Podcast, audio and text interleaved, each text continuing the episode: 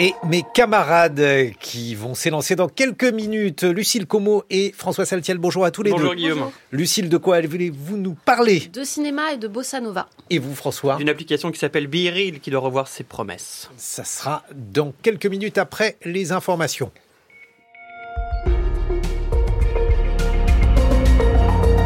8h45, le point sur l'actualité. Anne-Laure Chouin, bonjour Anne-Laure. Bonjour Guillaume, bonjour à toutes et à tous. La Commission européenne continue de traquer les cartels. Elle enquête en ce moment sur une possible entente sur les prix des géants mondiaux du pneu.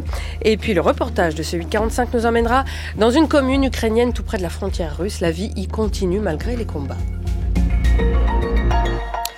Les agriculteurs, pas convaincus par euh, le flou des annonces de Gabriel Attal hier devant l'Assemblée.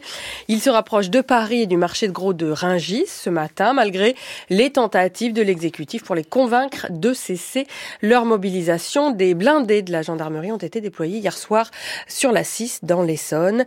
Les services du renseignement territorial ont par ailleurs recensé près de 120 points de blocage avec 12 000 agriculteurs mobilisés et plus de 6 euh, 000 tracteurs au niveau national. Et puis ce matin, Bruno Le Maire indique que la France mènera un bras de fer pour que l'accord UE-Mercosur, ce traité de libre-échange, ne soit pas signé comme le demandent les agriculteurs. Gabriel Attal, euh, qui a promis par ailleurs une réforme des bas salaires pour les classes moyennes et un choc de l'offre, je cite, sur le logement. Hier, devant les députés, le Premier ministre souhaite reconquérir la souveraineté du pays.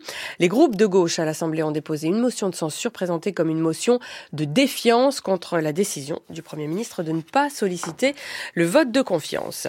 Et puis les députés euh, s'emparent aujourd'hui de la proposition de loi visant à encadrer davantage le recours par l'État au cabinet de conseil. Le texte a été adopté en première lecture par le Sénat, c'était en octobre 2022. Il reprenait euh, les nombreuses propositions d'un rapport euh, sénatorial explosif après des révélations sur les liens entre l'État et le cabinet de conseil McKinsey, notamment en pleine campagne pour la réélection d'Emmanuel Macron. Le texte présenté aux députés aujourd'hui est accusé par la gauche d'avoir été vidé de sa substance. Les géants du pneu se sont-ils entendus sur les prix? C'est ce que souhaite vérifier la Commission européenne qui lance une enquête préliminaire sur un possible cartel des pneus chez les plus gros fabricants mondiaux, Michelin, Bridgestone ou encore Goodyear.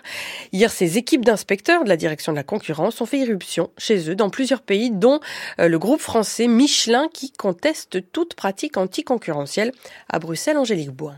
Ces visites inopinées, menées conjointement avec les autorités nationales, sont à l'image des descentes de police. Une vingtaine d'inspecteurs informaticiens ciblent les bureaux des personnes clés, saisissent ordinateurs et téléphones portables pour les copier et les analyser. Au moins quatre fabricants de pneus ont été ciblés, Michelin, l'allemand Continental, le finlandais Nokian et l'américain Goodyear. La liste pourrait s'allonger. On les soupçonne de s'être mis d'accord sur le prix des pneus de remplacement pour les voitures, les camions ou encore les bus vendus en Europe veiller au respect des règles de la concurrence et s'assurer que les consommateurs ne sont pas lésés, cela fait partie des missions de la Commission.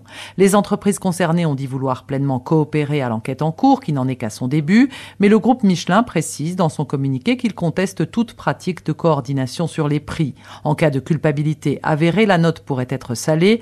L'amende peut en effet atteindre jusqu'à 10% du chiffre d'affaires annuel d'une entreprise. Au Pakistan, l'ancien Premier ministre Imran Khan et son épouse ont été condamnés à 14 ans de prison pour corruption ce matin dans une affaire euh, concernant des cadeaux reçus lorsqu'ils étaient au pouvoir. Un jugement qui s'ajoute à celui d'hier, 10 ans de prison pour divulgation de documents classifiés. Le tout à quelques jours des élections législatives et provinciales au Pakistan.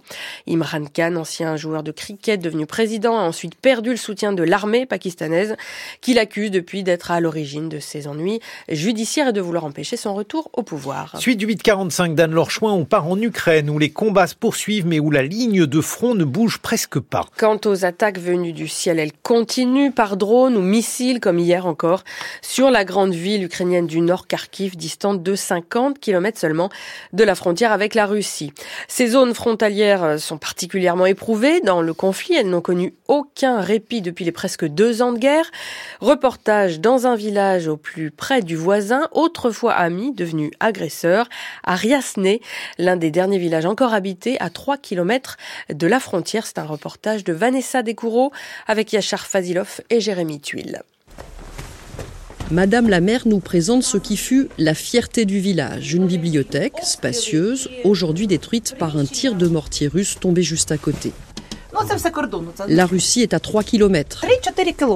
Au premier étage, Valentina Moros, 55 ans, première femme élue à la tête de la commune. Elle nous montre la frontière russe. Une ligne droite de champs qui ne sont plus cultivés, un décor rectiligne, des bosquets, et là, c'est la Russie. On allait à pied, on traversait juste le fossé pour aller voir nos amis, on y allait pour les anniversaires, on y faisait des fêtes, on rentrait, on avait une vie normale, tranquille. Là, de ce côté de la frontière, il y a même un village où il y a la maison en Ukraine et le potager en Russie. Avant l'occupation, le village de Réasné comptait 504 habitants. Aujourd'hui, à peine plus de 200, mais Valentina n'a pas perdu que des administrés, des amis également, russes, de l'autre côté de la frontière. Ils m'ont dit qu'ils ne savaient rien, mais je ne les crois pas. Parce qu'on connaît l'endroit où vivent nos amis, et c'est dans ce village que la Russie a amassé ses troupes.